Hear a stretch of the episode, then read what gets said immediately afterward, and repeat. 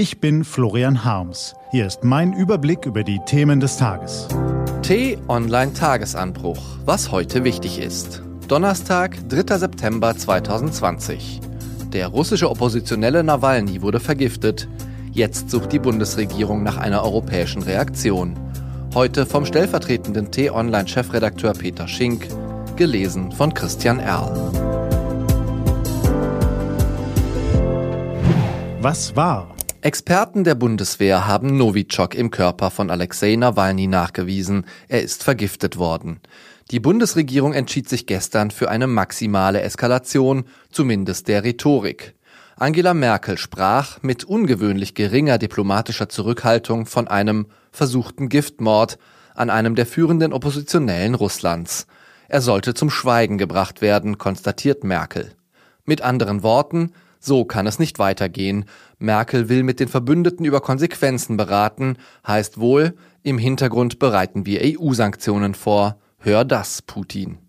Währenddessen dümpelt nur wenige hundert Kilometer weiter im Hafen Mukran auf Rügen das russische Spezialschiff Akademik Chersky. Es wartet seit Monaten darauf, auslaufen zu dürfen, um die letzten 120 Kilometer der Röhren für die Gaspipeline Nord Stream 2 zu verlegen. Frühestens Ende September wird es weitergehen. Bis dahin hat die dänische Regierung die Arbeiten südöstlich der Insel Bornholm untersagt, wegen der Laichzeit der Dorsche in der Region. Umweltschutz geht vor. Zumindest taugt es als ganz passable Begründung, denn die Regierung in Kopenhagen sähe das Projekt am liebsten scheitern. Erinnern Sie sich? Weil die USA Sanktionen gegen die am Bau Beteiligten beschlossen hatten, hatte sich eine Schweizer Spezialfirma mit ihrem Schiff von dem Projekt im Frühjahr zurückgezogen und erst Anfang August drohte der republikanische Senator Ted Cruz der Hafengesellschaft in mecklenburgischen Sassnitz mit Konsequenzen, sollte die sich weiterhin an dem Projekt beteiligen. Der Vorgang sorgte bis in die EU-Spitze hinein für Aufregung. Obwohl das Projekt auch in der EU wenig Freunde hat, übermittelten 24 der 27 EU-Staaten eine Protestnote an das US-Außenministerium. Europa verbittet sich eine Einmischung.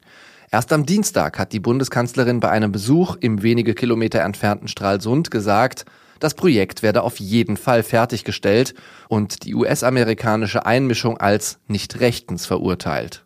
Die deutsche Regierung steht wohl weiter wie ein Fels zu dem Projekt, trotz des neuen Tiefpunkts in den deutsch-russischen Beziehungen. Zwei Seiten der deutschen Russlandpolitik, die nun zeitlich zusammenfallen. Passt nicht zusammen, finden Sie? Nun ja. Die deutsch-russischen Handelsbeziehungen reichen zurück bis ins Zeitalter der Hanse. Der Peterhof in Novgorod war das östlichste der vier Hanse-Kontore und Umschlagplatz für Rohstoffe aus Russland. Im Gegenzug wurden Waren aus dem Westen importiert. Als das Großfürstentum Moskau die Stadt Novgorod unterjochte, schloss Zar Ivan III. den Peterhof und zerstörte ihn schließlich. Die Verbindung in den Westen war damit gekappt. Für beide Seiten ein herber Verlust. Heute sind wir da weiter. Russland exportierte beispielsweise vergangenes Jahr 188 Milliarden Kubikmeter Gas nach Europa. Deutschland war mit 55 Kubikmetern bei weitem der größte Abnehmer. Trotz aller politischen Friktionen, Krim-Konflikt, MH17-Abschuss, politische Morde, geht der Handel weiter. Lediglich in einigen speziellen Bereichen sind russische Firmen seit den EU-Sanktionen ausgeschlossen. Man weiß, man braucht einander. Das war zu Hansezeiten schon so. Erdgas wird deshalb wohl kein Gegenstand von Sanktionen werden. Die Hälfte unseres Bedarfs wird von Russland gedeckt, ein Achtel unseres gesamten Energieverbrauchs. Wir sind auf die Lieferungen angewiesen, der russische Staat auf die Einnahmen. So bleibt Merkel nur ein duales Vorgehen.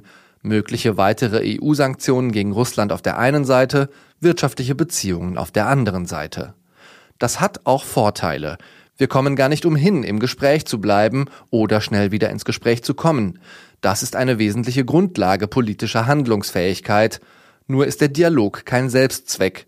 Wenn die Wirtschaft weiter brummt, wird sich Putin nicht zum Umdenken in Sachen Demokratie und Menschenrechte bequemen. Deshalb halten leichende Dorsche in der Ostsee den Bau der Nord Stream 2 Pipeline zumindest einige Monate auf. Die Vergiftung Nawalnys wohl nicht. Die Wirtschaft kommt vor der Moral. Was steht an? Die T-Online-Redaktion blickt für Sie heute unter anderem auf diese Themen. Es gibt sie noch, die SPD, sie will auch weiter regieren, nur nach der nächsten Wahl bitte ohne die Union, doch die Partei steckt noch immer tief in der Krise. Die Krankheitsverläufe bei Covid-19 unterscheiden sich stark, Oft liegt die Ursache beim Immunsystem. Und heute startet in Berlin die internationale Funkausstellung IFA. Zugelassen in diesem Jahr Fachpublikum und Journalisten. Maximal 750 Besucher dürfen gleichzeitig in einen der drei Bereiche. Diese und andere Nachrichtenanalysen, Interviews und Kolumnen gibt's den ganzen Tag auf t-online.de. Das war der T-Online-Tagesanbruch vom 3. September 2020. Produziert vom Online-Radio- und Podcast-Anbieter Detektor FM. Immer um kurz nach sechs am Morgen zum Start in den Tag.